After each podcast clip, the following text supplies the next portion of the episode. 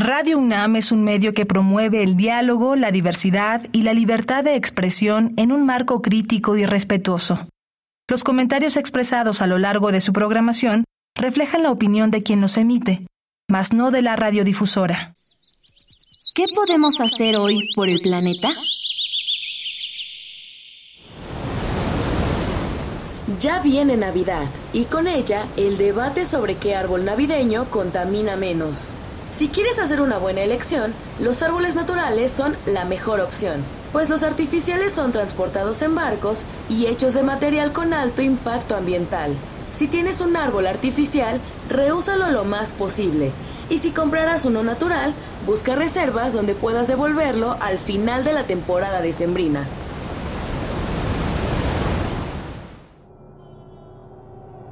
Habitare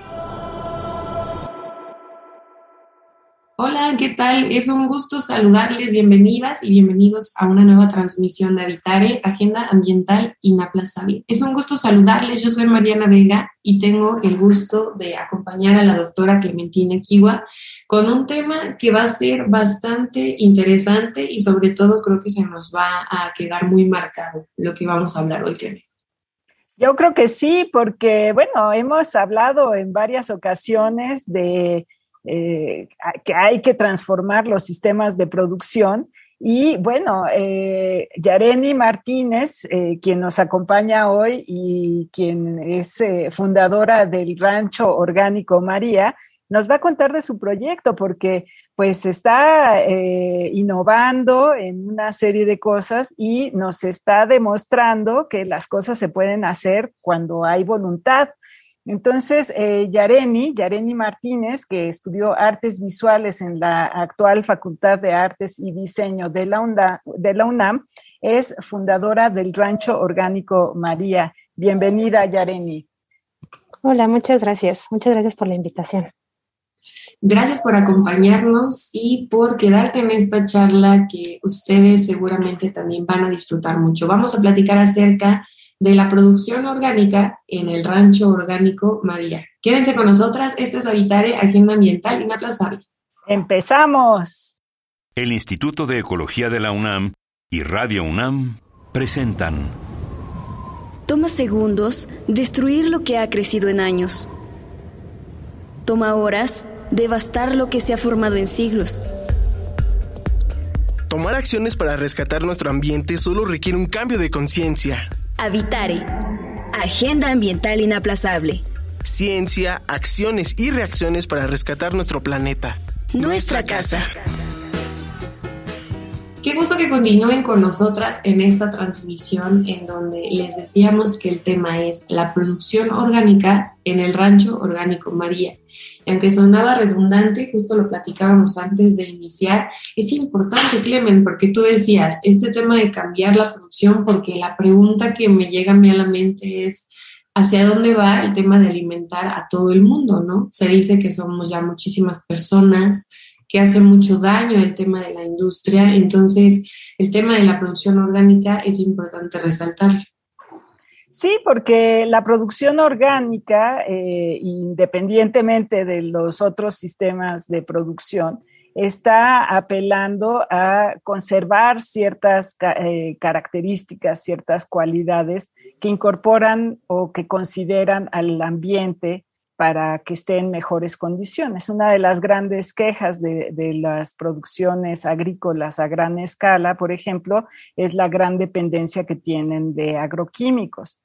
En este caso, eh, pues cambia la escala de producción, pero son iniciativas eh, muy loables que eh, pues a lo mejor nos irán dando una idea de cómo va a ir cambiando los sistemas de producción en el futuro. Entonces, pues yo creo que es buen momento para que Yareni nos cuente un poquito de su proyecto, cómo empezaron y en dónde están, porque no están en la Ciudad de México.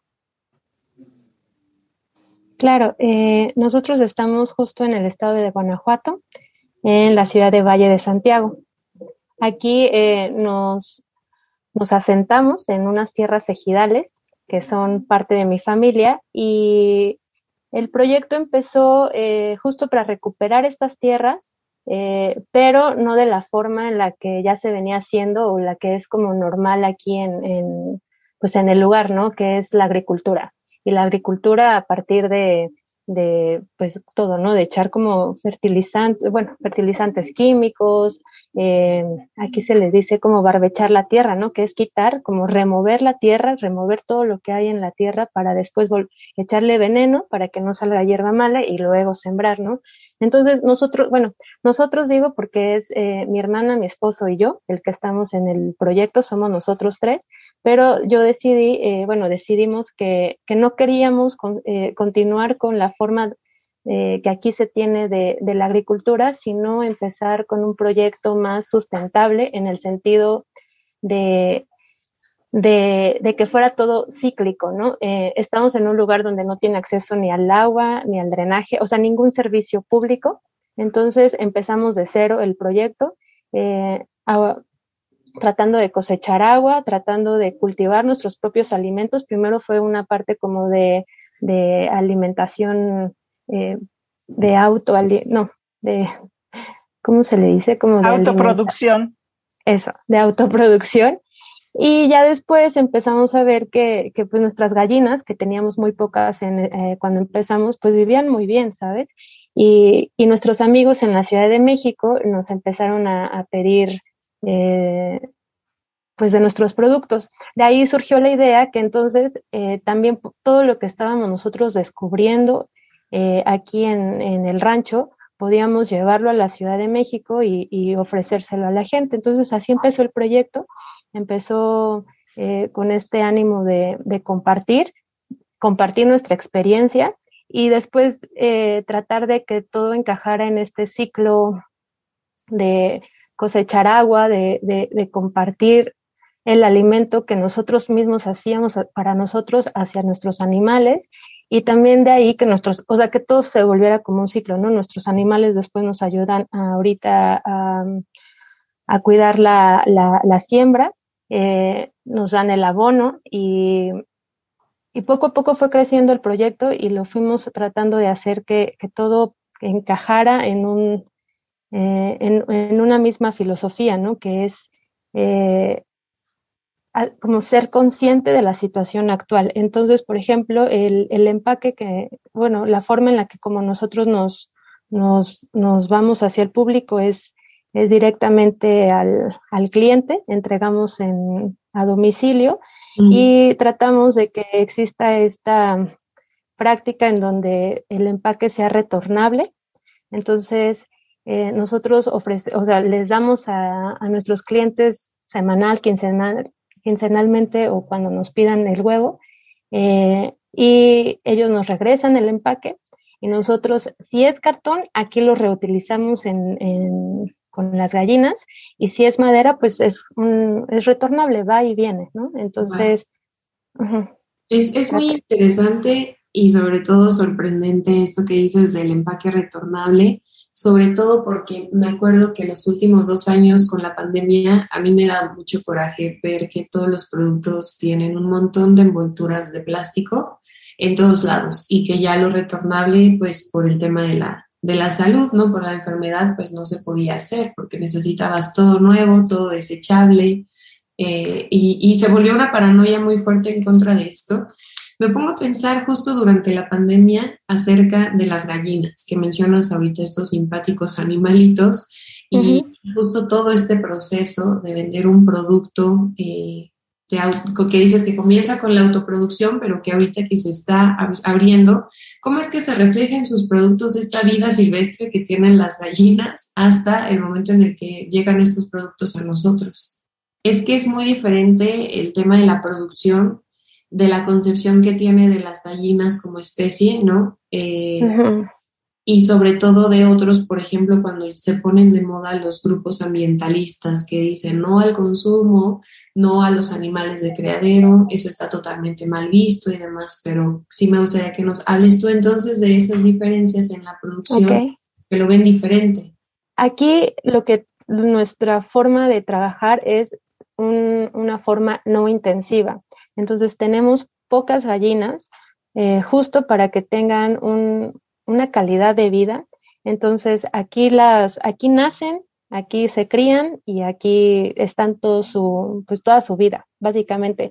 Eh, aquí hay gallos, aquí hay gallinas, eh, cada gallo tiene una función dentro del corral. Eh, por ejemplo, hay, hay, veces que nos salen muchos gallos, entonces también pues los cuidamos, están aquí, nos ayudan, nos ayudan, ellos, los gallos a veces nos ayudan a, a, los cultivos con las malas hierbas, con los insectos, y ellos mismos son parte del, como del grupo que se va haciendo en, eh, con, con, las gallinas, ¿no? Se vuelve como una vida así más silvestre o como más, más natural hacia, como hacia, hacia ellas, porque se empiezan a, reunir en grupos, tienen como sus, eh, como sus estilos de, de, de vida y, y entonces cuando la gallina termina su ciclo productivo, o sea, cuando ya no pone un huevo cada dos días o cada día, lo que, lo que hacemos es que las pasamos a donde están las eh, que, se vuelven gallinas mamás, ¿no? Son las que ahora nos ayudan a,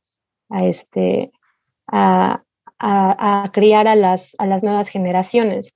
Y entonces, como no son muchas, nuestra huella ecológica no es tan grande y podemos nosotros mantener como el equilibrio, ¿no? Y el monitoreo, porque eh, están al aire libre, ¿no? 100%. O sea, sí tienen su casa, tienen sus comederos, tienen sus áreas de juegos, tienen para pastorear, las sacamos, pero también necesitamos monitorearla para, monitorearlas para, para cuidar su, su salud. En ese monitoreo fue donde nosotros nos dimos cuenta que al estar tan al aire libre, al aire libre, tan en el campo, necesitábamos tener también el control de, todo lo que pasaba a nuestro alrededor, de la vida silvestre. Entonces, como tampoco no usamos, eh, no pretendemos ni usamos como ningún agroquímico para, para, para las plagas, para eh, es natural. exacto.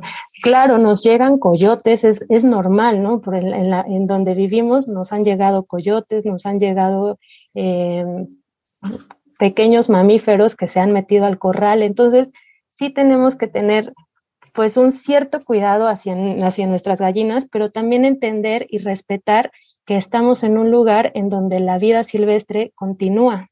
Entonces, eh, también por eso eh, la idea fue conservar y proteger la vida silvestre de nuestro alrededor para que también podamos mantener como ese ciclo de, bienestar animal. Claro.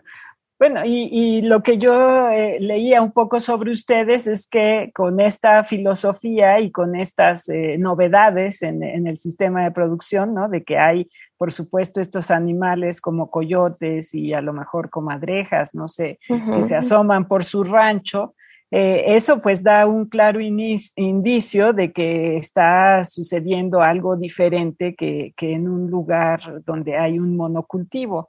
Y eh, pues yo leía que ustedes se constituyeron como lo que se conoce como unidad de manejo para la conservación de la vida silvestre, también conocida como UMA.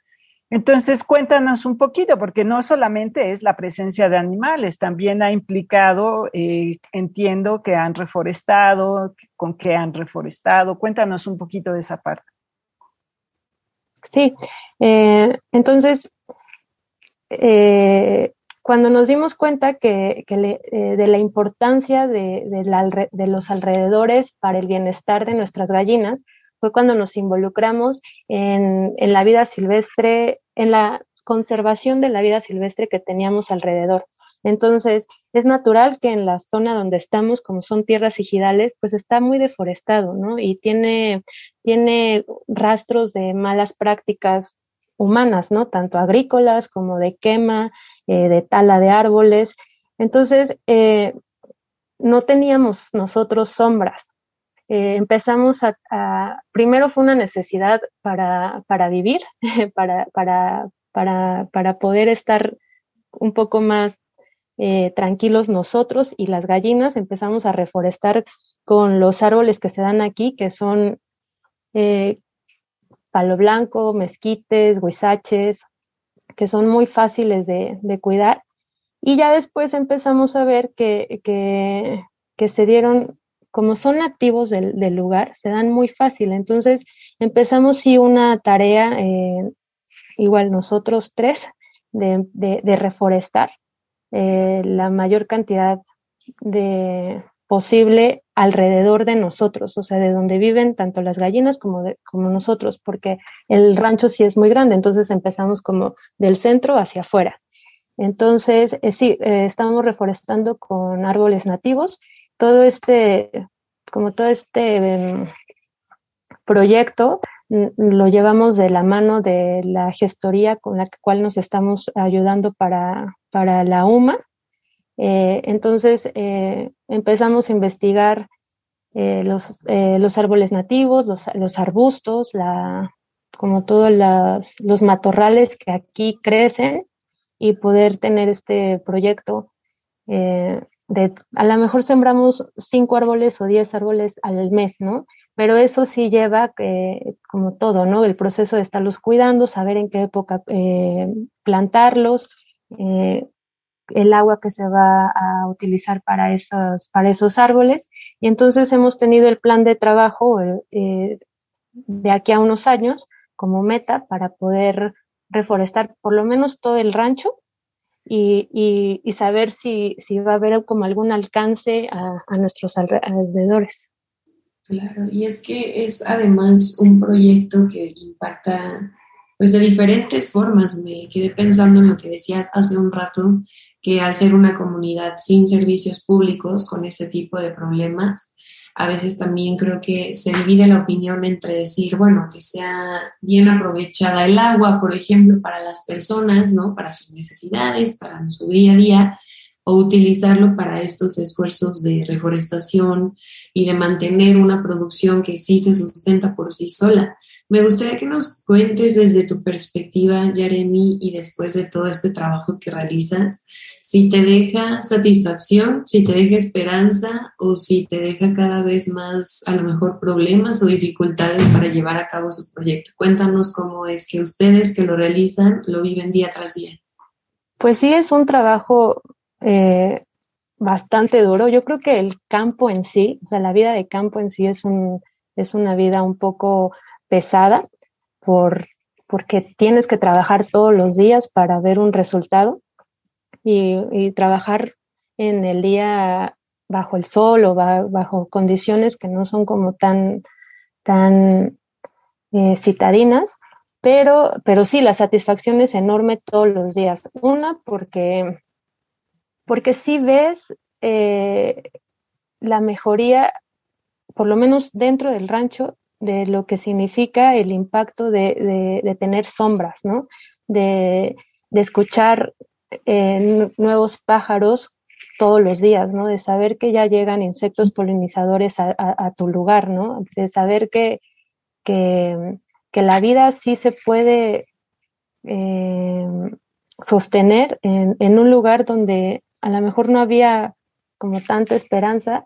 Y, también es, es, mucho, o sea, todo este, este, este sentir, tratamos de pasarlo directamente a nuestros clientes eh, a, nuestros, a nuestros conocidos para que, como para motivarlos de que sí se puede, ¿no? De que, de, que sí se pueden hacer cambios, eh, que sí se llevan su tiempo, pero sí es posible ver, eh, ver estos cambios reflejados en, en un producto y en, en, un lugar, ¿no? Entonces, también en nuestro, nuestra, mm, nuestro interés de, crear la UMA y de también de, abrirnos al público, ¿no? Para que también ellos, eh, pues la gente sea parte de, todo este proceso y de esta transformación y, y que sí, que, que, sí está el cambio climático y todas estas problemáticas eh, muy fuertes que ya se notan,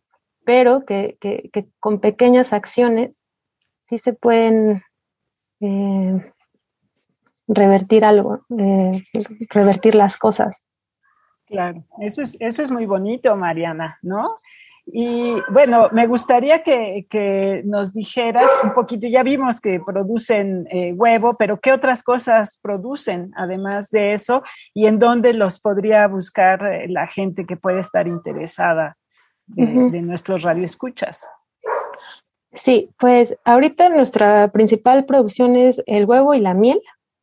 Eh, también todo lo que, ahorita todo lo que estamos produciendo de granos, casi se va el 80%, 90% se va para el alimento de las gallinas. Entonces, sí, sembramos maíz, sembramos sorgo, sembramos calabaza, eh, de repente sembramos eh, apio, zanahoria, betabel, pero casi todo es para las, para las gallinas ahorita.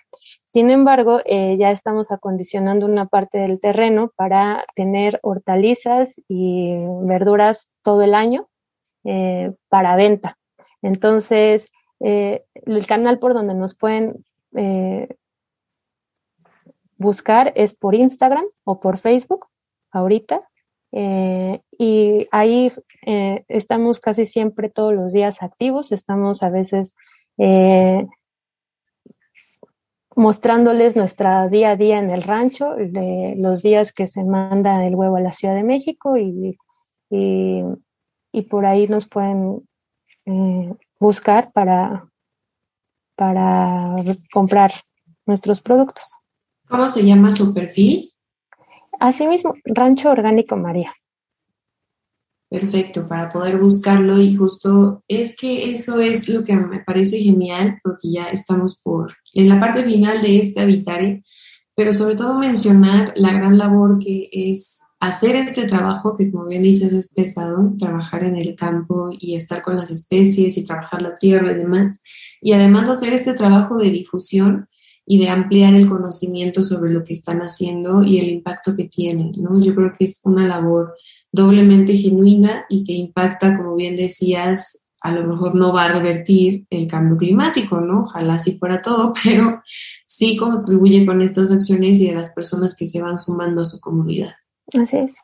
Y claro, lo, interesante es, eh, bueno, sí apreciar que no es una transformación de la noche a la mañana, ¿no? Que implica un gran esfuerzo, pero que se puede hacer, ¿no? Y, eso implica no solamente el esfuerzo de quien decide cambiar el sistema de producción. Eh, eh, ensuciándose las manos de tierra, trabajando durante pues estas condiciones que puede hacer mucho calor o a lo mejor bajo la lluvia, pero que al final de cuentas, eh, pues también la gente que, se convierte en sus eh, consumidores, pues lo están haciendo satisfechos y, contentos de, de, apoyar este tipo de proyectos. Yo creo que eso es muy valioso y pues a mí me encanta, Mariana, yo no sé tú qué opinas. Sí, es que además es algo muy esperanzador, sobre todo porque la experiencia de alimentarte con ese tipo de productos es totalmente diferente, ¿no? Yo creo que de entrada lo que decían, esto del empaque eh, que nos comentaba Yareni, me parece algo increíble, ¿no? Que sea retornable y que funcione de esta manera también para mantenerlos en contacto. Y nos decías que son poquitas gallinas, aproximadamente cuántas son las que tienen ahorita. Me quedé con esa duda desde hace rato. Ahorita yo creo que tenemos unas, a lo mucho 400. Y para la industria en sí son poquitas, ¿no? O sea, no es, no es un número grande y, y son las, son, es el número de gallinas que nosotros somos capaces de, tener sin que, sin que nos veamos rebasados en muchos sentidos, ¿no? En, residuos, en, en nuestro desgaste físico, entonces, en, lo que nos piden los, los clientes. Entonces, es un número que nos gusta a nosotros porque podemos tener un bienestar general, ¿no? O sea, que, que todo se integre. Claro, pues asómense por su, por su eh, perfil de Instagram, que yo lo estoy viendo ahorita, bueno, de las primeras imágenes en temporada es una mariposa monarca, pero pues sí, sí está súper padre, realmente yo creo que vale la pena conocerlo, no, eh, no, no creo que nadie pueda decir que está horrible, ¿no? Sino al contrario, que está padrísimo, es una súper interesante, súper alentador. Y pues mil felicidades, eh, Yareni, porque bueno, me parece que pues nos debe inspirar a muchos para, para cambiar, ¿no? Cambiar eh, nuestra manera de consumir y nuestra manera de ver este, este mundo.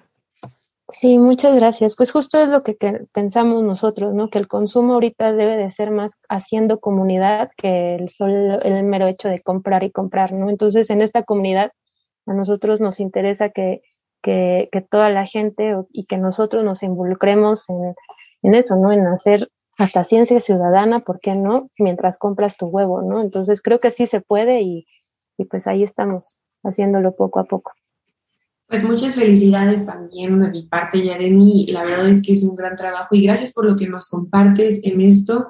Pues ya nos dijeron que pueden seguir todo a través de sus redes, este programa, si se quedaron con dudas acerca de la producción orgánica en el rancho orgánico María, ¿por dónde nos pueden escribir y dónde nos pueden comentar? Claro que sí. Bueno, nada más les digo, el Instagram, la cuenta de Instagram del Rancho Orgánico María es así, eh, Rancho Orgánico María todo junto. Y a nosotros nos pueden seguir por Facebook en Instituto de Ecología UNAM, todo junto, en Twitter, arroba y Ecología UNAM, y en Instagram, Instituto-Ecología UNAM. Y como cada semana, le agradecemos al Instituto de Ecología de la UNAM y a Radio UNAM en la asistencia y voz de las cápsulas a Lisbeth Mancilla, con de información de Italia Tamés. Operación técnica y producción de Paco Ángeles y en las voces les acompañamos la doctora Clementina Kiwa y Mariana Vega. Les esperamos en el próximo Habitare Agenda Ambiental Inaplazable. Hasta la próxima. ¿Qué estás haciendo hoy por el planeta?